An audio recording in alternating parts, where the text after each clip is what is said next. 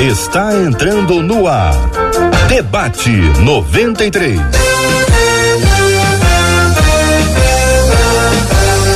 Realização 93 FM. Um oferecimento Pleno News. Notícias de verdade. Apresentação J.R. Vargas. Alô, meu irmão. Alô, minha irmã. Ah, que fala. J.R. Vargas, estamos de volta. Começando aqui mais uma super edição do nosso debate 93 de hoje. Que a bênção do Senhor repouse sobre a sua vida, sua casa, sua família, sobre todos os seus, em nome de Jesus. Bom dia, Marcela Bastos. Bom dia, J.R. Vargas. Bom dia aos nossos queridos ouvintes. Mais uma semana com a graça do nosso Deus. Porque vitória não é ausência de problemas, não.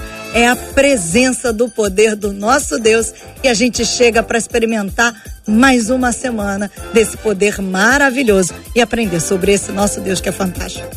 Amém. Bom dia para o pastor Paulo Borges Júnior. Bom dia para a pastora Carla Regina. Bom dia para o pastor Sil Farney, os três queridos e amados convidados de hoje, debatedores, para estarem com a gente aqui no debate 93 de hoje, aqui na Rádio 93 FM. Você vai nos acompanhando por áudio em 93,3 megahertz. Pode ouvir a gente também por áudio através do site rádio93.com.br. Você acompanha a gente também no podcast. Tem podcast da 93 espalhado por aí. É só procurar Debate 93 está com você e claro, o aplicativo, o app da 93 FM. Marcela, mas se o pessoal quiser ver com imagens, quiser dar uma olhadinha aí dos nossos debatedores, conhecê-los face a face, colocar na televisão, no monitor do computador. E aí, Marcela? Face a face, você já vai lá no Face, vai olhar aqui, ó, todo mundo dando aquele sorriso, aquele tchauzinho bonito. Você já vai conhecer os nossos debatedores de hoje. Rádio 93.3 FM é o nosso Facebook. Agora, quer projetar na tela da sua televisão? Ah, corre pro YouTube. Vai lá, acessa a nossa página 93 FM Gospel, já chega dando aquela curtida, porque você já entendeu que o vídeo vai se tornar relevante e você vai ajudar a abençoar muito mais gente. E você também pode acessar através do nosso site, que é o rádio93.com.br. Você também vai nos ver com imagens. Ô Marcela Bastos, eu tenho a possibilidade aqui tão somente de acessar o YouTube, porque o Facebook não dá para acessar simultaneamente os dois aqui, hum. mas acompanhando aqui a, o nosso o nosso número aqui de likes aqui no nosso na transmissão do YouTube, eu quero propor aos nossos ouvintes que nós venhamos agora triplicar, que vai ser é, o número que tá aí, é, é, três vezes mais, três vezes mais, tá bom, Marcela? Então, Faz lá. a conta aí que você é ótima em matemática, você pode Pessoal que fez jornalismo não pode ser bom em matemática, mas vai ter ajuda dos, dos pega universitários. A calculadora, pega a calculadora, três vezes o número que tá aí, pra gente, quando bater essa meta, a gente avisar o nosso ouvinte que nós batemos essa meta, vamos bater essa meta juntos, entra aí na transmissão do Debate 93, agora no nosso canal do YouTube, já chega na sala, já dá o like, ajuda, é um processo processo de relevância, multiplica, ajuda. Você já entendeu que quando a pessoa vai, entra no YouTube, vai aparecer sugestões. Isso é muito interessante e mostra relevância. É assim que a internet entende este processo que é muito importante e nos dias de hoje ganhou ainda maior relevância Estamos quase dobrando já, já tá Marcela. subindo, eu ia dobrando. falar isso agora. É... Vambora, igreja! Vambora, comunidade da fé! Vambora, povo de Deus! Vambora, irmãos e irmãs! Vamos dar o like, vamos curtir e vamos multiplicar, porque isso é muito importante nesse momento de, de multiplicação da transmissão pela internet. Vamos ao tema de hoje? Tema 01 do programa de hoje. A frase começa assim: a frase Deus é Pai se tornou praticamente um dito popular. Tem uma sequência aí. Tem uma sequência. Tem gente que põe um, um sufixo aí nesta frase. Vou deixar aí, se os debatedores quiserem lembrar, se lembrarem também, que são muito jovens, o Paulo então nem se fala. Mas o que significa a paternidade de Deus em nossa vida? E aí, gente, o que, que significa isso? Deus é pai, o que, que significa isso? Qual, qual o impacto disso na nossa vida? Qual, qual é a fundamentação bíblica para a gente dizer que Deus é pai e que Deus é nosso pai? E que Deus é seu pai. Enfim, e quando não conseguimos nos relacionar com Ele dessa forma, Deus é Pai, mas eu não consigo me relacionar com Ele como filho. E aí, é errado tê-lo como tê-lo como Deus e Senhor, mas não como Pai? Ô, gente, fecha essa conta aí, tá bom, igreja? Fecha essa conta. Deus não é Pai, mas é Senhor e é Deus. Quero saber como é que os debatedores vão responder a essa pergunta. Nossa relação com o Pai terreno é capaz de influenciar a maneira de enxergarmos Deus como Pai? Como esse tema tem a ver logo com o iníciozinho, essa frase, fique à vontade, tá bom? Podem misturar. Como viver a paternidade de Deus é a pergunta final diante de vocês. Queridos ilustres debatedores, vou começar com quem está escrevendo. Gosto de pegar quem está escrevendo, porque quem está escrevendo está pensando sobre o assunto e vai sair um livro disso aí. Pastor Paulo Borges Júnior, bom dia, bem-vindo, meu. Ou está relembrando um livro, né? Vamos lá, fica à vontade. bom dia, gente. Olha, que encontro maravilhoso poder estar tá aqui, JR, mais uma vez com você, com a Marcela. Hoje, com a companhia esse maravilhosa meu amigo, irmão aí, conselheiro Sil, e de novo reencontrando aqui a pastora Carla, um grande privilégio mesmo. Vamos estar junto, né, JR? Um evento aí grande, aí, um encontro lá da City City, Conferência Oxigênio. Eu vi lá que gente está junto lá também. Muito bom. Então, eu estava escrevendo aqui mesmo, porque eu gosto de escrever enquanto estou. eu fico escrevendo e também de olho no YouTube, que eu estou na campanha aqui, que você falou que ia fazer uma campanha para triplicar, estamos agarrados aqui. Já, já alcançamos, hein? Batemos é. a meta. Pois é, então essa questão da paternidade de Deus é essencial, né? Aliás, a palavra de Deus diz que o grande desafio da igreja será pastorear uma geração de órfãos e viúvas. Ou seja, órfãos e viúvas é uma comunidade onde a figura paterna ficou comprometida. Então, a, a, a figura materna, JR, é uma obviedade. Né? Quando você encontra uma pessoa, você tem certeza de mãe, mas não tem certeza de pai. Então, todo mundo que está vivo teve mãe. Então, ele teve a, a obviedade fisiológica da maternidade. Então, a mãe trata exatamente dos aspectos objetivos da vida. Então, o mundo da maternidade completa, contempla e completa os aspectos objetivos. Mas o mundo da paternidade é que alcança os aspectos subjetivos. O pai é pai por compromisso, por palavra empenhada, né? por responsabilidade assumida. Talvez por isso esse grande dilema das pessoas é, pensarem é, como é que fica a objetividade da divindade e a subjetividade da paternidade. E eu creio que o grande desafio da fé é a gente evoluir da objetividade de um divino, porque a divindade é óbvia, a divindade é patente, é Deus nos seus atributos, ele está aí estampado na natureza.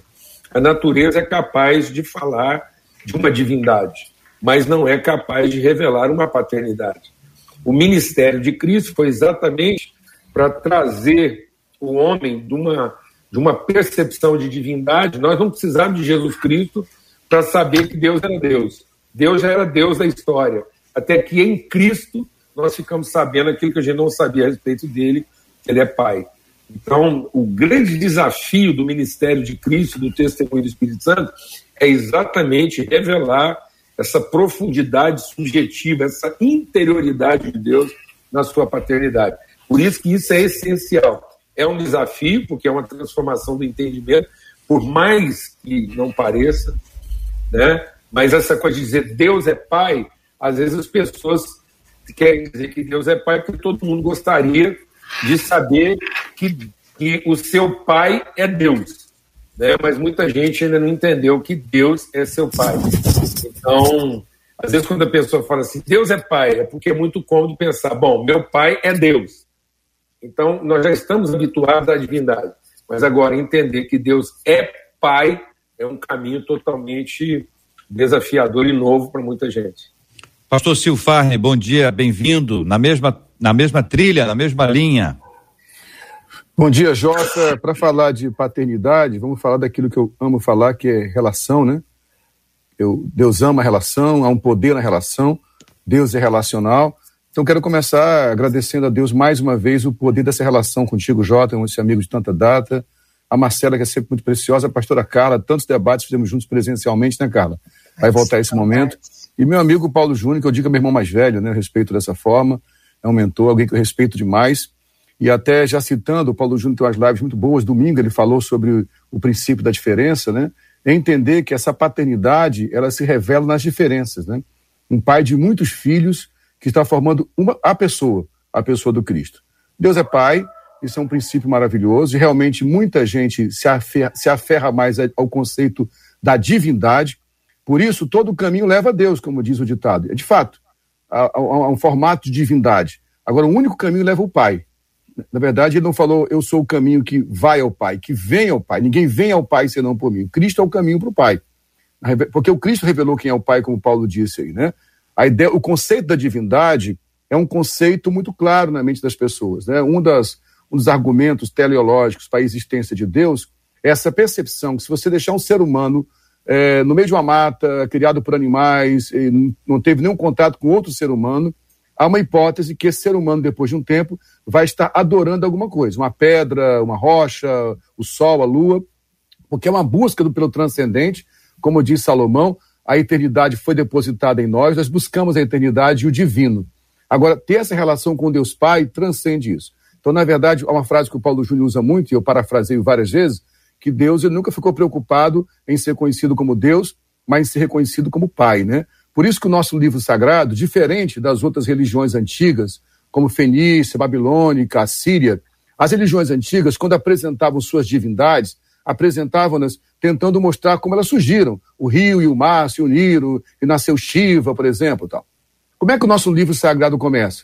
No Berehit, no princípio. No princípio, criou Deus os céus e a terra. Não há nenhuma explicação que Deus é esse. E quando a, a Moisés quis identificá-lo, porque era necessário para os egípcios, onde o povo foi criado, entender que Deus era esse, ele não deu nome. Nome circunscreve, nome limita. Deus não está preocupado com o nome. Ele se identificou na relação. Eu sou Deus de Abraão, de Isaac e Jacó, o Deus geracional. Então, sim, Deus é pai. A relação com Deus tem que ser na paternidade. E se eu posso encerrar a fala com o um último ponto aqui, eu entendo também, Paulo, Carla, Jota e, e Marcela, que talvez essa dificuldade de enxergar Deus como pai é um legado que temos da Idade Média, onde a nossa religião, a religião cristã, quando era chamada de católica, sofreu um, uma dor de orfandade durante as cruzadas, né? onde muita gente morreu e havia uma sensação do abandono do pai, né? E a religião que mais dominou a Península Ibérica, ali, Portugal e Espanha, já começava a chegar o islamismo, que é uma religião também de orfandade paterna, lembra disso?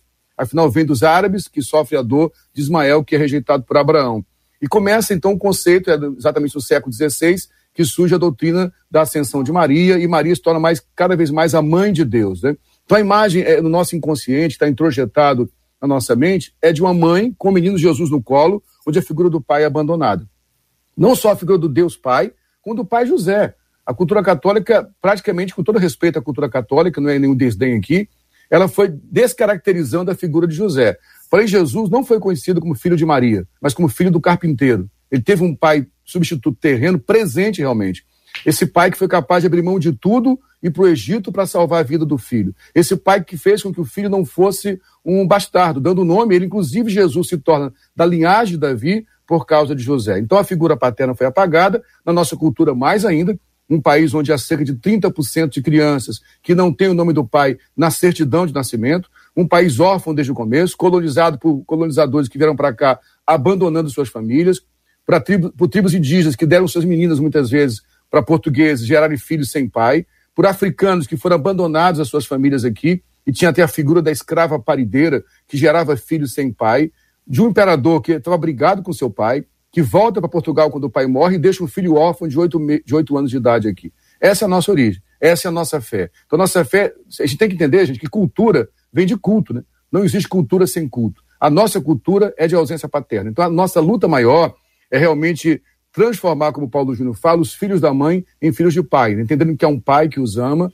E esse, eu espero de fato que esse nosso debate coopere para aquele que tenha dificuldade de se relacionar com Deus como pai e possa receber essa paternidade tão preciosa de um pai que nos ama incondicionalmente. Pastora Carla. Bom dia, JR. Bom dia, aos queridos ouvintes, aos debatedores, pastor Silfarne, prazer revê-lo, pastor Paulo. Eu estou no meio de sábios aqui e eu posso falar dessa dessa para quem quer e para quem busca encontrar aí pais espirituais que, que alimentam, que dão. Marcela Prazer revila. É, a frase dita, acho que vai caber a mim completá-la, pelo menos pelo dito popular, Deus é pai, e alguns complementam dizendo que ele não é padrasto. Me parece que isso fica enfático na fala do pastor Silfagni acerca dessa alienação parental, que às vezes até vem, infelizmente, por parte da mãe, né? Essa mãe que, que é, por ele não ter sido um bom marido, também não vou permitir que ele seja ou que tente ser ali um bom pai, embora essa ligação de quem não é um bom marido acaba comprometendo também a figura de um pai. Em contrapartida, a adoção é, é, terrestre, quando a gente vê essa expressão, Romanos capítulo 8, versículo 15 a 16, vai usar essa expressão, pois vocês não receberam um espírito que escravize para novamente temerem, mas receberam um espírito que os torna filhos por adoção, por meio do qual clamamos a Pai, e o próprio Espírito testemunha ao nosso espírito que somos filhos de Deus. Essa expressão da adoção, quando eu faço uma correlação, uma metáfora, há pelo menos três características relevantes para destacarmos. A primeira é sobre a iniciativa do pai tanto na adoção terrestre como na adoção espiritual, ele nos amou primeiro. É ele quem toma a iniciativa de tomar todas as ações cabíveis, assim como Deus deu o seu único filho para nos resgatar, para nos adotar. Então, quando eu vejo essa iniciativa de Deus, é, é inevitável que eu não traga para mim esse amor como pai, amor de tal maneira Logo, a associação de paternidade é tida como alguém que não só fala que ama, mas age de maneira que corrobora o amor que diz ter. Então, quando a gente não consegue encontrar isso, é claro que isso vai afetar para quem não teve isso terrenamente, mas poder encontrar isso espiritualmente no pai que tomou a iniciativa, pode fazer toda a diferença para não só falar, mas viver que Deus é pai. Uma segunda característica acerca da adoção, essa correlação, é que ah, simplesmente aquele que não tinha direito a herança alguma, agora por causa da adoção passa a ter. Então perceba, é muito difícil para alguém compreender que uma vez que outrora não tínhamos nada, agora por causa e por meio dele temos acesso a uma herança, somos salvos. É muito complicado que uma cultura nos diga que tem de fazer alguma coisa por merecer, inclusive muitos filhos se tornam totalmente uh, uh, distante dos pais por uma cobrança excessiva. Aí eu percebo um Deus que vai dizer, 1 João ali um 8, que se pecarmos, se confessarmos, que ele perdoa. Então, essa iniciativa de um pai que nos dá direito à herança, mas não só isso, além disso, além da salvação, esse relacionamento é cultivado onde ele se abre para o acesso. Vem, vem. Você está cansado? Vem. Esse, esse processo que Cristo torna muito claro para nós. E terceiro e último ponto de destaque é que quando alguém é adotado, terrenamente falando, um novo nome lhe é dado. Né? Apocalipse 2,17 fala sobre isso. Então, quando eu olho essa paternidade de um Deus que provê, de um Deus que toma iniciativa e de um Deus que me dá um novo nome, se eu não conseguir perdoar a ausência de um pai terreno, dificilmente eu vou conseguir viver a plenitude do que o Pai Celestial nos oferece. E aí a Bíblia é repleta de textos acerca disso. E eu encerro a minha fala. Pastor Paulo falou sobre órfãos e viúvas. Que lindo é o Salmo 68, verso 5. Pai para os órfãos e defensor das viúvas é Deus em sua santa habitação. Então, a posta de Deus sempre é convidar-nos a vir a Ele e o acesso sempre é aberto. Liberar perdão com quem falhou nessas áreas, e aí só citei aqui pelo menos três para a gente iniciar. Liberar perdão é também liberar o acesso para viver a plenitude do que o Pai Celeste nos oferece. O tema de hoje, a frase Deus é Pai, se tornou praticamente um dito popular. Mas o que significa a paternidade de Deus em nossa vida? E quando não conseguimos nos relacionar com Ele desta forma? É errado tê-lo como Deus e Senhor, mas não como Pai? Nossa relação com o Pai terreno é capaz de influenciar a maneira de enxergarmos Deus como Pai? Como viver a paternidade de Deus? Vamos continuar ouvindo os nossos queridos debatedores sobre esse assunto. Antes, abrindo aqui a porta para que você, ouvinte maravilhoso da 93 FM, possa compartilhar, especialmente perguntas sobre esse assunto. Os comentários são todos bem-vindos e é muito bom tê-los também, mas eu queria destacar isso porque se você tiver dúvidas, é a hora maravilhosa para fazer a sua pergunta ou as suas perguntas. E a gente precisa agora priorizar exatamente isso. Os comentários virão, serão lidos, são bem-vindos, e se tiver pergunta, ela será prioridade para a gente ajudar a responder as questões que são levantadas no coração. São coisas que podem estar aí armazenadas há muito tempo, dificuldades que você precisa apresentar, e ao apresentá-las, nós vamos poder vê-las respondidas pelos nossos três queridos debatedores que hoje aqui conosco estão. Marcela Bastos, que fala em nome dos nossos ouvintes que falam conosco pelo chat do Facebook, chat do YouTube e também pelo nosso WhatsApp, que é o 21 96803 8319. É isso, Marcela? Exatamente isso. Os nossos ouvintes agora vão começar a compartilhar as suas perguntas, mas antes eles já estavam compartilhando suas histórias. Uma delas disse assim: Que tema maravilhoso. Eu tenho muita dificuldade de me relacionar com Deus mas é uma dificuldade enorme, mesmo sabendo que sou um milagre nas mãos dele, mas como eu não tive vínculo com o pai, fui criada apenas por mulheres, eu tenho uma séria dificuldade. Uma outra ouvinte disse assim: eu precisei passar por um processo muito longo para me sentir livre ao ponto de conseguir chamar Deus de paizinho, é o que diz essa ouvinte aqui no Facebook. Uma outra ouvinte encerro com ela pelo WhatsApp ela diz assim: Eu custei a absorver o amor de Deus na minha vida. Eu não tive um pai presente, apesar dele estar todos os dias ao meu lado. Mas eu não tinha carinho, eu não tinha nenhum tipo de afeto da, da parte dele. Mas Deus é tão bom, tão bom que não desiste de nós. Hoje, eu já não tenho mais nenhuma dificuldade de expressar o meu amor a Deus e também ao meu pai carnal, porque Deus preencheu o meu coração com um amor tão imenso que eu aprendi a exercitar o perdão e hoje vivo intensamente com meu Pai do céu e também com meu Pai de sangue, é o que diz essa ouvinte pelo WhatsApp. Senhores, pastora Carla, pastor Paulo Borges Júnior, pastor Silfarne, telas e microfones abertos para vocês, queridos e amados. Se vocês me permitem começar a falar, quando fala da questão da relação do pai sendo ligado à relação com Deus Pai ou com o Pai que é Deus, totalmente verdade, né? Assim, esse último depoimento foi lindo que a Marcela leu. Que bênção que outros ouvintes também passem por isso.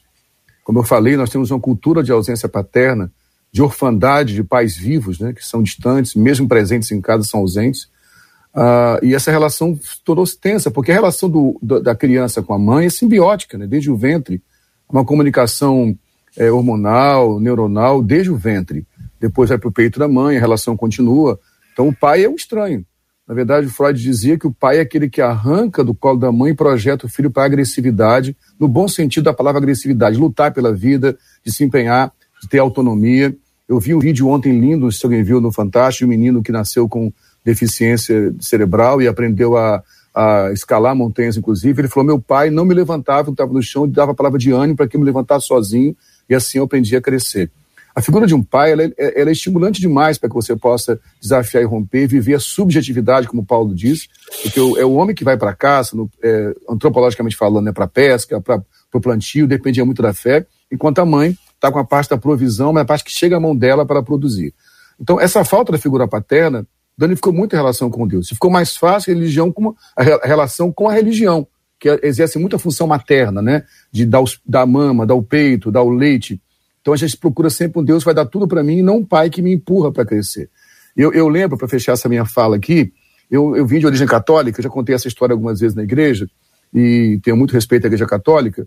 E quando eu me fiz a minha primeira comunhão, com 10 anos de idade, teve o catecismo primeiro, depois as freiras falaram: ó, semana que vem tem a confissão com o padre, cuidado com os pecados aí e tal. Eu tentei pecar menos naquele tempo, os pecados de 10 anos de idade. E quando eu fui me confessar com o padre, lá na igreja de Nossa Senhora dos Remédios, em Fortaleza, minha bela Fortaleza, e me confessei toda a malcriação que eu fiz aqueles dias antes da, da última aula da, da, do catecismo. Ele não me deu a penitência. Você vai até sair do, do confessionário, né, da confissão auricular, fui até o altar, uma certa distância. Ele falou: lá no altar você vai rezar tantos Ave Marias, tantos Padre Nossos, tantos Salve Rainha. Eu fui andando nervoso, quando cheguei no altar, me benzi, me ajoelhei. Rapaz, esqueci tudo que o padre falou. Aí eu falei: Deus, assim mesmo, com 10 anos, eu esqueci tudo que o padre falou. Dá para o senhor me perdoar assim mesmo, por favor? Hein? E depois eu falei: é só isso que ele queria, né? Porque é um pai que já perdoou, na verdade, todo pecado já foi perdoado, só quer que a gente admita esse perdão e receba. Então, sim, a relação com o pai terreno afeta positivamente ou negativamente a relação com o pai espiritual, porém, quando eu me encontro realmente com o pai celestial, como o ouvinte falou, eu consigo até curar a relação com o pai, porque as faltas vão fazer parte da nossa vida e vou aprender a conviver com elas, suprindo em Deus. O, o JR, eu me antecipo, me antecipo aqui ao pastor é, Paulo, uma das palavras mais conectadas aí à paternidade acaba sendo disciplina. Há um texto muito emblemático, Hebreus 12, versículo 7 a 10, que fala sobre isso. Suportem as dificuldades recebendo-as como a disciplina. Deus os trata como filho. A pergunta de reflexão no texto é: ora, qual filho que não é disciplinado por seu pai? Eu vou parar aqui. Perceba que a figura paterna ela tem esse link com a disciplina. E aí, falando sobre cultura nossa, né? Quem é da velha guarda, eu me, eu, eu, eu me, me encontro com esse pé lá na, na velha guarda, do tempo em que o pai representava aquela fala com seu pai. Né? O pai, quando chegava para o pai, o negócio era extremo. E aí você vai percebendo que como isso vai sendo comprometido com esta ausência. Então você vê uma geração muito permissiva em detrimento de disciplinada. Então, essa ausência dessa figura paterna acaba comprometendo essa ideia da disciplina necessária. Então, a vara de, an de antes, agora a lei quer se meter que já não se pode mais. Mas essa respeitabilidade, ela fazia com que a gente criasse ali consciência. Há uma frase, até um provérbio oriental, mas a Bíblia já fala disso muito melhor, de que tempos difíceis formam homens e mulheres fortes. O problema é que esses homens e mulheres fortes, até pela essa ausência da figura paterna, quis gerar para seus filhos tempos fáceis, em especial como uma compensação. Já que o pai não está aqui, eu vou facilitar. Já que o pai não vem, eu vou favorecer. O problema é que tempos fáceis geram homens e mulheres fracos. Então, quando eu vejo essa metáfora em todo o tempo, citei Hebreus 12 falando sobre isso, o texto ainda prossegue dizendo: além disso, tínhamos pais humanos que nos disciplinavam e nós os respeitávamos. Quanto mais devemos submetermos ao Pai dos Espíritos para assim vivermos. Então perceba que a metáfora sempre vai trazer uma figura desse pai terreno, o, o modelo ideal, tá? Como deveria ser, para que nós tivéssemos um bom entendimento do Pai Celestial. O Salmo 103, versículo 13, começa dizendo: como um pai tem compaixão de seus filhos, assim o Senhor tem compaixão. Então, o parâmetro vai sempre esse, né? A gente entende o finito, o micro, para compreender e vivenciar com plenitude o macro. Quando nós temos uma dificuldade, uma ruptura, um ruído nesse relacionamento aqui no micro, é como se ele reverberasse isso no macro. Mas aí a gente precisa tornar claro que não é o fim. Para quem porventura não teve uma referência paterna que pudesse se espelhar, há uma intervenção divina a seu favor. Há um convite para mergulhar nesse Deus e restaurar o que você não teve no micro, restaurar isso no macro através de Jesus Cristo. Então Jesus desce para nos mostrar o que é ser filho. E é lindo quando ele fala que vai trazer o que ele aprendeu com o pai, de igual forma como ele aprendeu com o pai, nos convida a ter também esse relacionamento. Então é possível para você que nos ouve e porventura não teve uma referência paterna como você gostaria, em Cristo é possível vivenciar essa paternidade espiritual. Pastor Paulo. É, é, é interessante, né? Em todas as, a, a, a nossa apresentação aqui, a gente vai sempre lidar com esse aspecto desafiador da paternidade. Então, é, tudo que nós estamos apresentando aqui, talvez é, para todos nós, para todos indistintamente, vai, vai esbarrar naquilo que é o limite do invisível. E queira ou não, por mais presente que tenha sido nosso pai, ou por mais ausente, a figura paterna vai sempre nos tratar naquilo que é o invisível, o não aparente. Porque a paternidade é exatamente para que a gente faça a ruptura, como disse o Freud lá. O pai é aquele que faz a ruptura, a transgressão. é quase que um transgressor, ele transgride o universo do visível para nos arremeter aquilo que são os aspectos invisíveis. É quando Abraão pega o Isaac na adolescência, na puberdade, e, e leva ele para um ato de absoluta confiança no compromisso. O, o Isaac vê o pai levantar uma adaga super afiada para sacrificá-lo. Ou seja, você imagina a possibilidade traumatizante: meu pai é o meu protetor ou meu assassino? Então, ali tem que ter uma, uma, uma absoluta confiança do invisível, da palavra empenhada. E é isso que o Abraão está trazendo para o Isaac. Fica firme aí que nós dois estamos guardados na fidelidade de alguém que empenhou uma palavra conosco. Então, tem cheque aqui, não é o que você está vendo, mas a palavra que foi empenhada. Então, se o pai foi bom ou ruim, ele sempre vai ser essa figura que está lá no universo invisível, porque todo pai só é pai por fé. Então a mulher tem certeza que é mãe, mas o pai crê. Então a, a, a paternidade é um ato de fé. Ele tem que crer que ele é o pai. Então ele é o subjetivo. Por mais que ele tenha tido uma relação íntima com a mãe, a mãe tem certeza que o filho é dela. O pai tem que ter fé. Ele empenha essa palavra.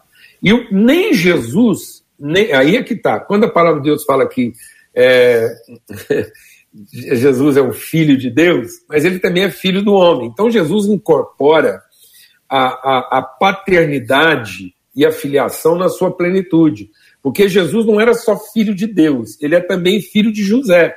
E José é a figura paterna por excelência, porque ele é pai de Jesus por adoção. Então Jesus entra no mundo como filho por adoção, por palavra empenhada. Então Jesus não é filho do, da fisiologia de José, ele é filho da fisiologia de Maria. Então Jesus incorporava todos os aspectos óbvios da maternidade como ente. Então, em Maria, Jesus é o ente humano, mas em José, ele é o ser humano que vai ser a imagem daquilo que é o invisível, a imagem de uma semelhança.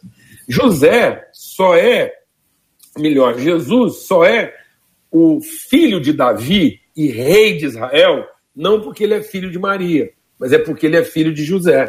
Porque José que é da linhagem de Salomão. Então Jesus só tem autoridade na terra porque ele é filho de José, que empenhou com ele uma palavra. Então Jesus, por Maria, ele tinha poder. Por José, ele tinha autoridade. Então ele tinha poder de homem, mas tinha autoridade de homem para assumir responsabilidades e cumprir um propósito. Então a figura paterna, ela não é a figura que protege, ela é a figura que assegura o propósito. Por isso que é um conflito, porque às vezes eu estou dizendo, ah, Deus é pai, e eu estou pensando num, numa pãe, não é num pai, eu estou pensando num Deus que vai me proteger, e não um Deus que vai me sustentar para um propósito e me uhum. conduzir aos aspectos invisíveis da minha identidade. Concluindo, o próprio Jesus tem que fazer a ruptura da divindade para entrar na dimensão paterna, porque na cruz ele diz: Deus, por que me desamparaste? Então, se nós não formos desamparados pela divindade, nós não vamos estar íntimos da paternidade. Então, nós temos que se sentir desamparado pela divindade frustrado pela divindade para poder entender o que, que é de fato a paternidade. Então Jesus, ele renuncia os aspectos divinos, como o próprio Paulo diz, ele sendo na forma de Deus, não teve por direito de usurpação ser igual a Deus, ele se esvazia da divindade para assumir todas as virtudes da paternidade. Ele diz: Deus me desamparaste, Pai, nas tuas mãos entrego o meu espírito. Então, a divindade desamparou Jesus na cruz. Aquilo que seria óbvio, aquilo que seria é, visível para uma divindade fazer, não aconteceu. Todo mundo esperava que o divino viesse proteger o seu devoto. E ele não salvou o devoto, porque ele queria salvar o filho. Por isso que a palavra de Deus diz assim: só o filho vê o pai. Então o pai é uma figura divina. Então só o filho é visto pelo pai e só o pai é visto pelo filho. Então nós temos que abrir os olhos para o invisível, porque só o pai vai saber quem é filho e só o filho vai saber quem de fato foi pai, porque ele, ele viu. E aí, como ele viu o pai naquilo que ninguém mais viu, Então, às vezes, alguém viu um filho desamparado e o filho viu um pai desafiando, como o menino lá do Fantástico. Todo mundo achava que era um pai cruel e, no entanto, era um pai que não protegia para conduzi-lo a um propósito. Então, o filho, o filho viu o pai. Quando eu finalmente vejo o que ninguém mais está vendo, eu vi o pai. E isso me resgata da orfandade, porque agora finalmente eu estou livre dos aspectos óbvios e objetivos dessa relação protetora para entrar numa relação segura. Deixa eu entrar aqui rapidinho, Jota. Desculpa, rapidinho, eu estou pelado, perdão. Cara, essa questão do pai que libera, quer ver uma imagem clara disso? O pós-batismo de Jesus, né? O é. pai diz: Esse é o meu filho amado em quem eu tenho prazer. Jesus, até ali, que tenhamos registros canônicos, não tinha feito nenhum milagre, não tinha nenhum discípulo, mas era o filho que ele amava. Mas logo depois que o mesmo Espírito desce sobre ele em formato de uma pomba, o texto diz que o mesmo Espírito o leva ao deserto e o texto não tem nenhum tipo de subterfúgio. Não tem, é, não tem meio termo. E é bom lembrar, viu, Silfai, ah. Que hora que Deus faz essa declaração, tu és o meu filho, todo mundo achou que ouviu um trovão. É isso aí. Essa voz era, era um som é. É, inaudível, né? um som é. que não podia ser interpretado. Só o filho então, entendeu. Só o filho ouviu, porque só o pai falou. E então, João isso é uma relação no, no subjetivo.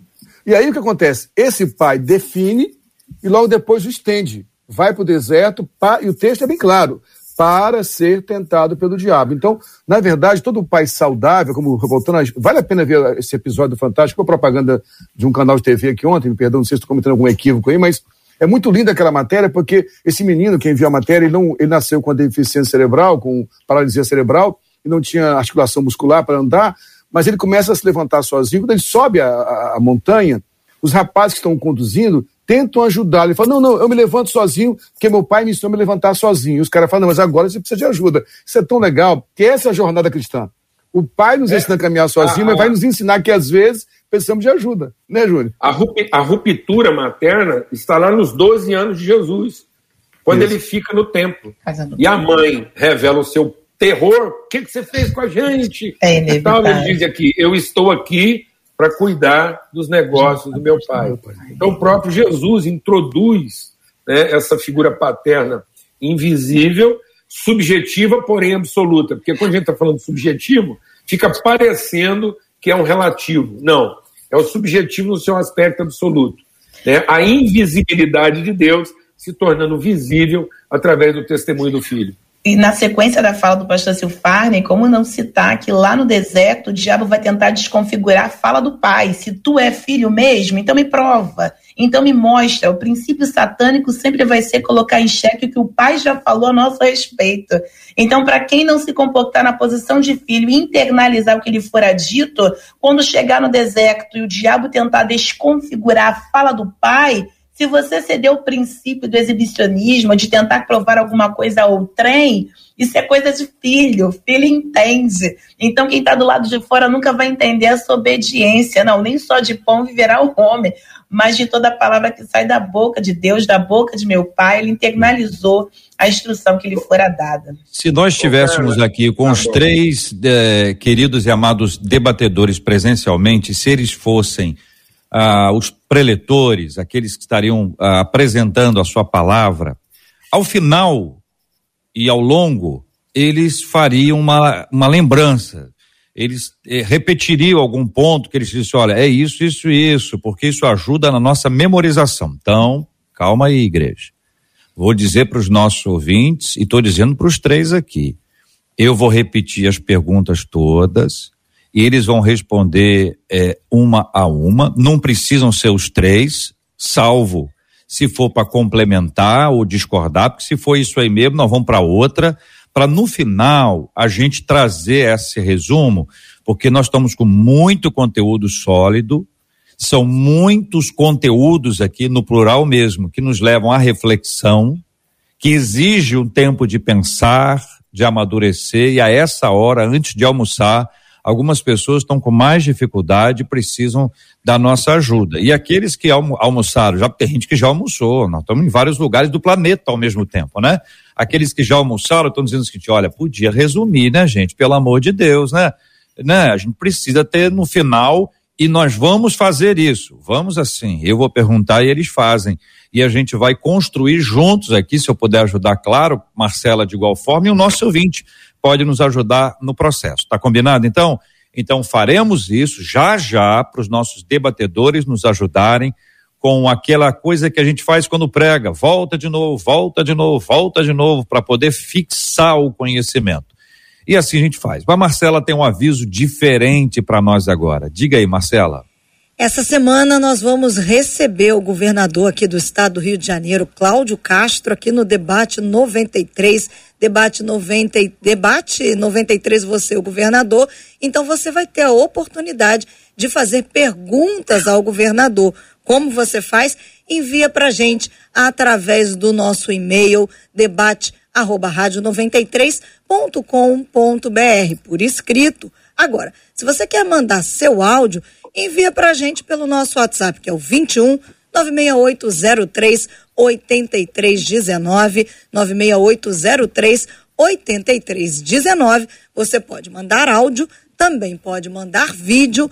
Não faça coisa de uma maneira muito extensa, gente lá uns 30 segundinhos, dá o seu nome. Oi, governador, meu nome é fulano de tal, sou morador é, da cidade tal ou do bairro tal. Manda pra gente que essa semana o governador estará aqui. Você terá a oportunidade de perguntar, propor, cobrar. Nós estamos aqui com o debate 93, você e o governador.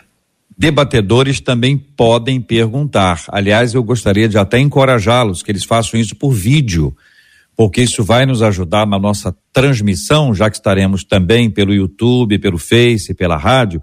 Debatedores, gravem um vídeo. E aí tem uma orientação, Marcela, sobre o vídeo, posição da câmera.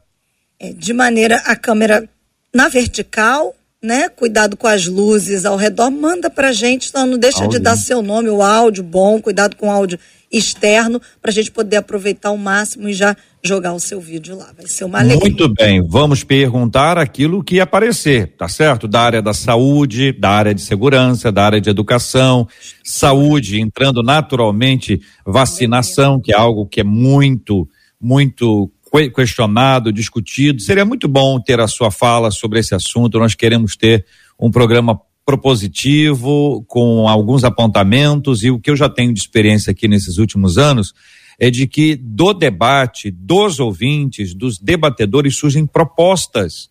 A gente precisa entender que uma proposta só chega no governador se passar pela Assembleia, e é uma viagem para isso, mas aqui não.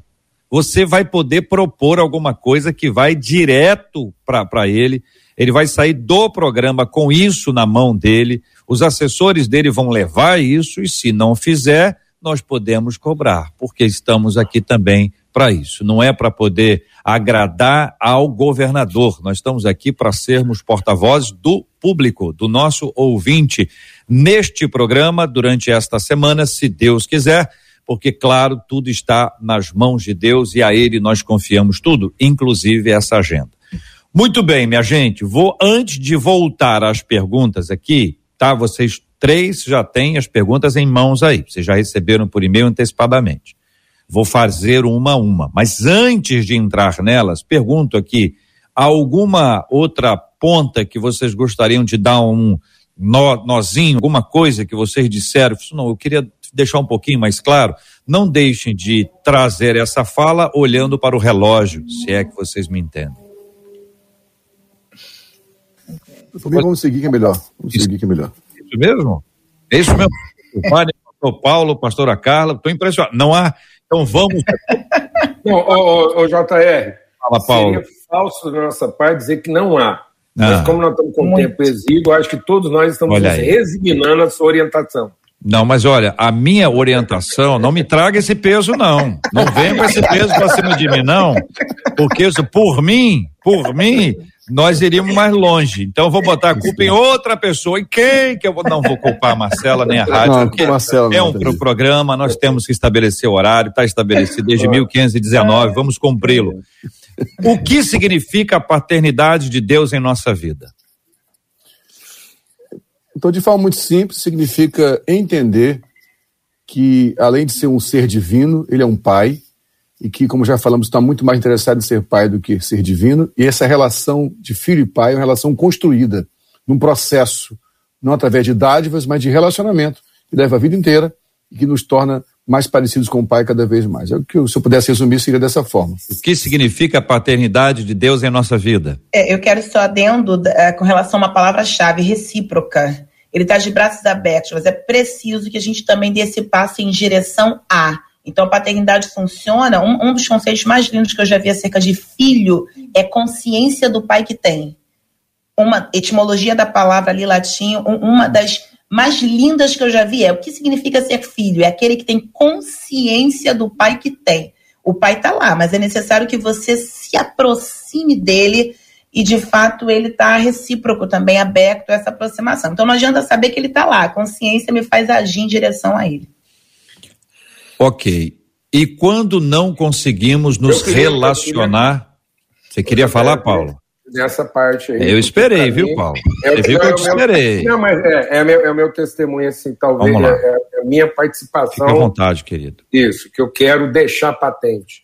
A questão da paternidade, ela define identidade, origem, princípio. O diabo não tirou Deus da nossa vida, ele só colocou no fim. A divindade, ela é responsiva ao culto. A paternidade é orientativa da identidade da natureza. Então, quando eu não tenho Deus na paternidade, ele é responsivo, ele é reagente, ele é, ele é, ele é consequente da devoção. Então, eu estou sempre querendo que Deus responda à minha devoção. Então, a divindade, ela é suscetível do culto. A paternidade não, porque ela está na origem. Então, o diabo ele foi sagaz, porque ao reforçar a figura divina, ele eliminou a ideia de origem. E aí agora nós temos a nossa devoção movendo Deus para aquilo que são nossas expectativas. Então, a divindade ela é sempre expectativa, a paternidade é sempre perspectiva. Então, a paternidade nos devolve a um senso de origem, porque ele é antes. Então, Deus é pai, então ele é antes de todas as coisas, ele é origem, ele é identidade, ele é a natureza. Isso muda o meu conceito, inclusive, de disciplina. Porque quando às vezes eu falo da disciplina de Deus, eu estou pensando em ordem, e não em natureza, em orientação. Se Deus é Pai, essa identidade determina uma natureza, um propósito, uma vontade, e não uma ordem. Então a disciplina de Deus ela não é ordenativa como quem quer pautar o comportamento. Ela é orientativa como quem quer desenvolver uma natureza. Então é um código de natureza, ou seja, eu me submeto à pessoa que eu sou e que eu fui feito para ser. A paternidade também, nesse senso de identidade, traz um conceito de herança, de modo que eu não trabalho para auferir direito sobre o que eu não tenho. Eu trabalho para assumir a responsabilidade do que já me pertence. Então a paternidade me torna responsável, a divindade me torna um ser de direito. Então, na divindade, através do culto, eu vou alcançar direito perante a divindade. Na paternidade, eu assumo responsabilidade diante do Pai. Então, isso muda radicalmente a minha relação com Deus e com a vida. Isso é tão forte, JR, que a gente tem a tendência de achar, como eu falei antes, que Jesus é só filho de Deus e não filho de José por adoção. E aí José era o quê? Carpinteiro. E como carpinteiro, todo mundo fala, ah, então o que, que Jesus fazia, ouvia o pai dele fazer? Quando ele fala assim, eu só faço aquilo que eu vi meu pai fazer. E as pessoas pensam que José fazia móveis, mesa, cadeira, utensílios de, de utilização. Então, que José trabalhava numa oficina de utilidades. Mas não, ele era carpinteiro, ele construía casas, porque quem faz móveis é marceneiro, quem faz casa é carpinteiro. Então Jesus via José construindo casas, estabelecendo fundamentos. O bom construtor estabelece os fundamentos. Então ele viu o pai dele procurar lugar bom para começar e plantar uma casa que fosse sólida, fincar bem seus pilares e não mobiliá-la. E às vezes a gente pensa que Deus vai mobiliar nossa casa, vai organizar nossa casa e não fundamentá-la, e não colocá-la sobre princípios essenciais.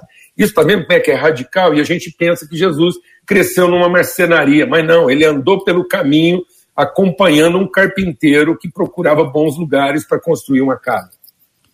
E quando não conseguimos nos relacionar com ele dessa forma? Tudo, tudo, tudo, passa pela relação, né, cara? Então é isso aí, tem que começar uma relação. Agora eu creio que ele é pai, ele é pai de muitos filhos. Voltando à analogia da cena do Fantástico de ontem, quando o garoto cai na subida da montanha e tenta rechaçar a ajuda dos companheiros, eles falam, tudo bem que seu pai te ensinou assim, mas aqui é importante ter apoio. Eu penso, Jota e meus colegas debatedores e ouvintes, que uma das formas dessa relação com o pai começar é eu entendendo que eu tenho irmãos, que são meus irmãos, que o pai decidiu que fosse. Então não há relação com o pai longe da relação com os irmãos. Que na caminhada com os irmãos, assim, eu tenho amigos aqui, o Jota, a gente não tem tanto tempo junto, digo tempo durante o dia, né? Mas Deus nos deu uma afinidade de fato de irmãos. Eh, mesma coisa com o Paulo. Com o Paulo, uma caminhada de uns 12 anos aí de relacionamento. E esses amigos, e tantos que cruzaram a minha vida, foram irmãos que me apresentaram a figura do pai. Então, eu creio, para encerrar minha fala aqui, como que eu faço para começar essa relação? Me relacionando com os irmãos. Ontem, Jota, eu sei que um amigo nosso, Tião e Rosana, foram na, na, na Igreja das Américas ontem, eu ouvi a pregação sobre saindo do reino das, do Império das Trevas e indo para o reino do, do Filho do Seu Amor, né? E ontem meu filho pregou na igreja também sobre essa questão daqueles que abandonaram a congregação, como alguns fizeram. Não tem como conhecer a revelação do Pai sem andar perto dos irmãos. É o que eu penso, pelo menos. Caminha junto com a relação fraterna. E hoje, JR, rapidamente, é só uma citação de um texto, Lucas 11, que fala sobre qual pai do meio de vocês, se o filho pedir um peixe, vai dar cobra, se pedir ovo, vai dar escorpião. Essa metáfora que ele faz, se vocês, apesar de serem maus, sabem dar boas coisas a seus filhos, quanto mais o pai que está no céu dará o Espírito Santo a quem pedir. Significa dizer que quem não descansar que o Pai tem para si o melhor, a despeito do que o Pai da terra poderia fazer e não fez, não vai conseguir gozar disso. A pergunta que você fez foi: para quem não tem, como conseguir? É, tudo começa muito na mente. Perceba o pastor Paulo falando, olha a percepção de alguém que pensa que ele vai fazer uma coisa, que só quer receber, mas não se coloca na posição de dar ou de se comportar como. Eu volto à palavra reciprocidade. Observe o que Deus já fez por você e vem, responda a esse fazer de Deus de acordo com o que ele já te deu condições a fazer. É um Abraão que Deus fala, me dá. E ele dá. E é isso que vai desenvolver nele aí a possibilidade de viver plenamente a sua identidade. Então, responda esse chamado de Deus, confia nele de fato e desenvolva a sua identidade, que é o que ele tem formado para você. Eu até diria mais, eu vou fazer um desafio aqui. As pessoas às vezes têm dificuldade de relacionar com Deus como pai porque estão frustradas na expectativa desse pai, desse pai que, que, que protege. Então, a nossa dificuldade com a paternidade é porque, como ela é invisível, a gente às vezes se, se, se ressente, a gente se vitimiza dessa orfandade. Por isso, esse é o grande desafio da humanidade, JR? A palavra de Deus lá em Malaquias diz que Deus converterá os pais aos filhos e os filhos aos pais, para que ele não fira a terra com maldição. A grande maldição da humanidade é a orfandade relacionamentos que não estão baseados em responsabilidade, em compromisso assumido, mas no fisiologismo do desejo satisfeito. Então, enquanto a gente é imaturo, a gente vive para satisfazer o desejo. A maturidade vem em assumir a responsabilidade. Então, nós temos filhos de mãe, porque todos estão na relação para satisfazer o desejo, o peito. Não querem se libertar do peito. A grande Diana, uma mãe com muitos peitos. Né? Então, ela não tinha corpo, ela não tinha relação, ela só tinha peito, satisfação. Então a gente está procurando peito em algum lugar e, e a satisfação.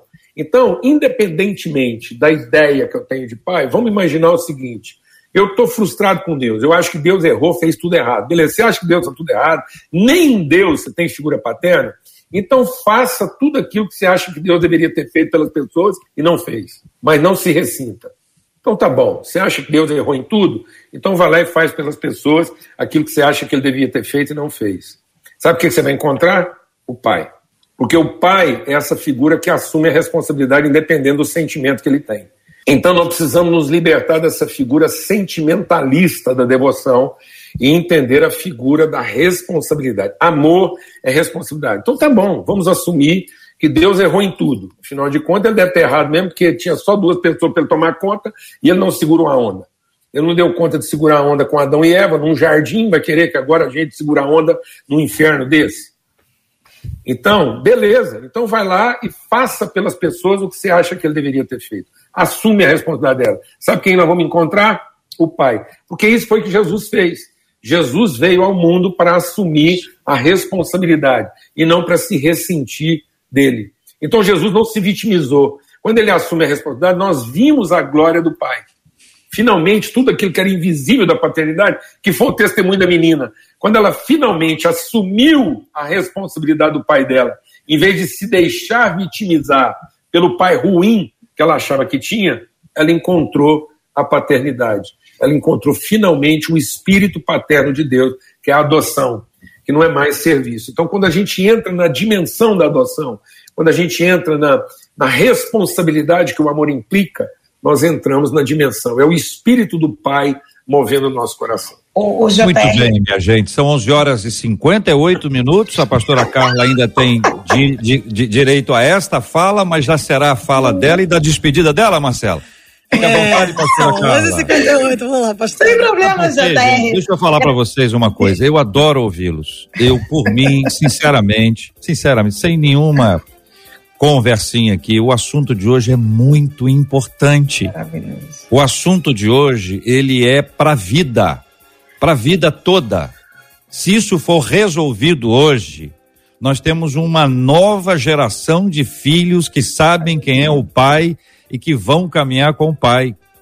É de uma profundidade que talvez alguns não tenham conseguido assimilar a profundidade que esse tema nos traz mas eu tenho um compromisso com a rádio que tenho que anunciar que tem hora para começar e tem hora para encerrar. É um papel pesado e difícil. Eu tenho que começar o culto e encerrar o culto, meus irmãos.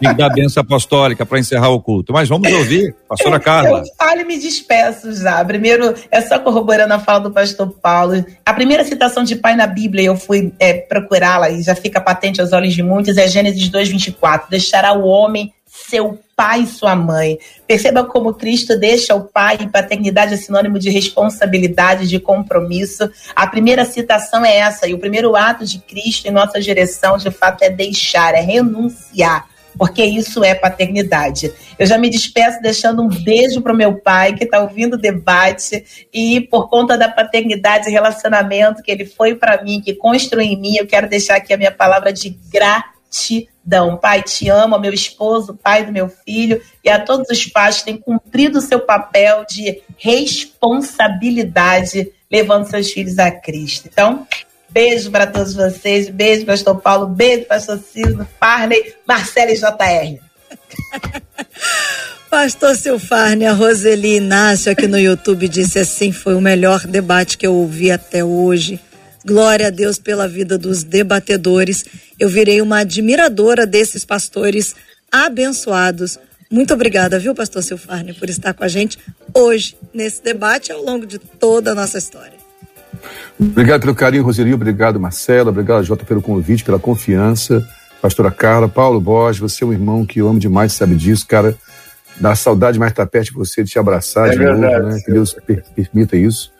Eu quero mandar um abraço para algumas pessoas rapidamente aqui, eh, Jota, para o pessoal de Petrolina, que está aqui da comunidade cristã, que entrou para assistir o debate, amigos preciosos, o Paulo conheceu o Zoom, essa galera também, ao Wellington, a Marcela, o André, uh, mas em especial o Sebastião e Rosana, que foram à tua igreja ontem, viu, Jota? Um casal de amigos nossos, estão morando perto de você, eu recomendei que procurasse você, foram muito impactados pela palavra de ontem.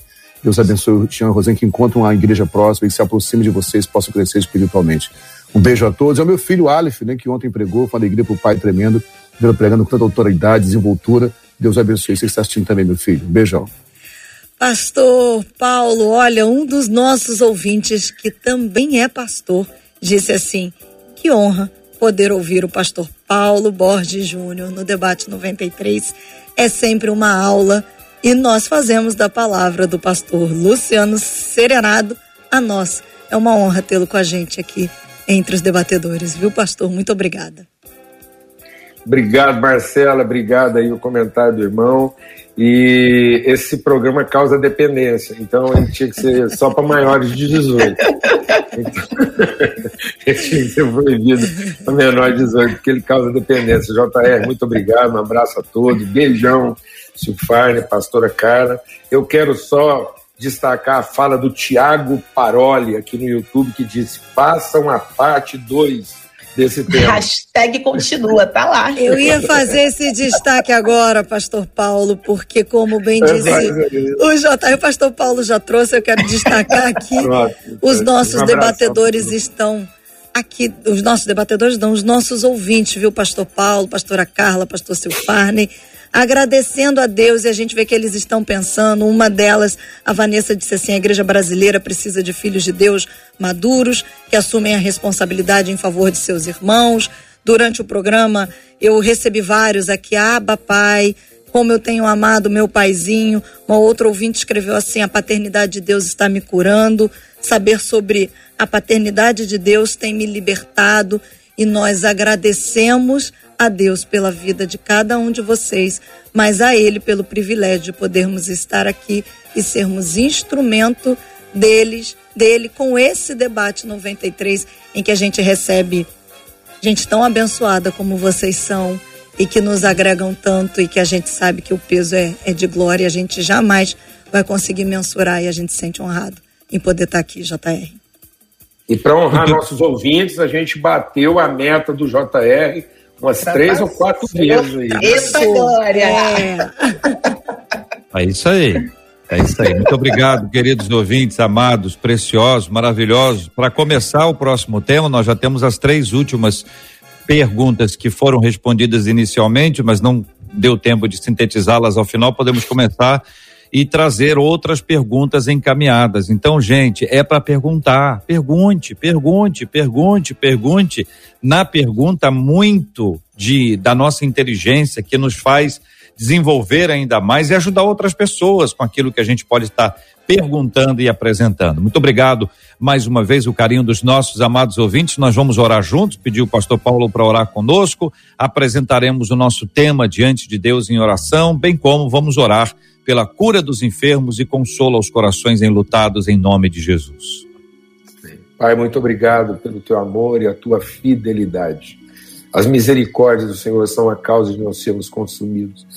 Que o espírito da adoção venha mesmo sobre todos, esse espírito da comunhão, a comunhão que nos coloca ao redor da tua mesa como filhos ao redor do Pai.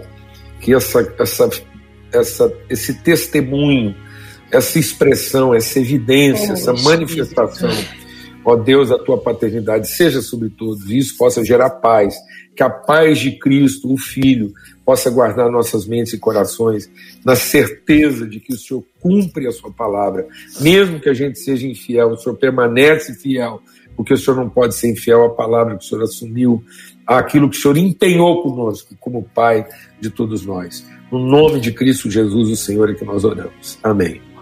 Que Deus te abençoe. Você acabou de ouvir Debate 93.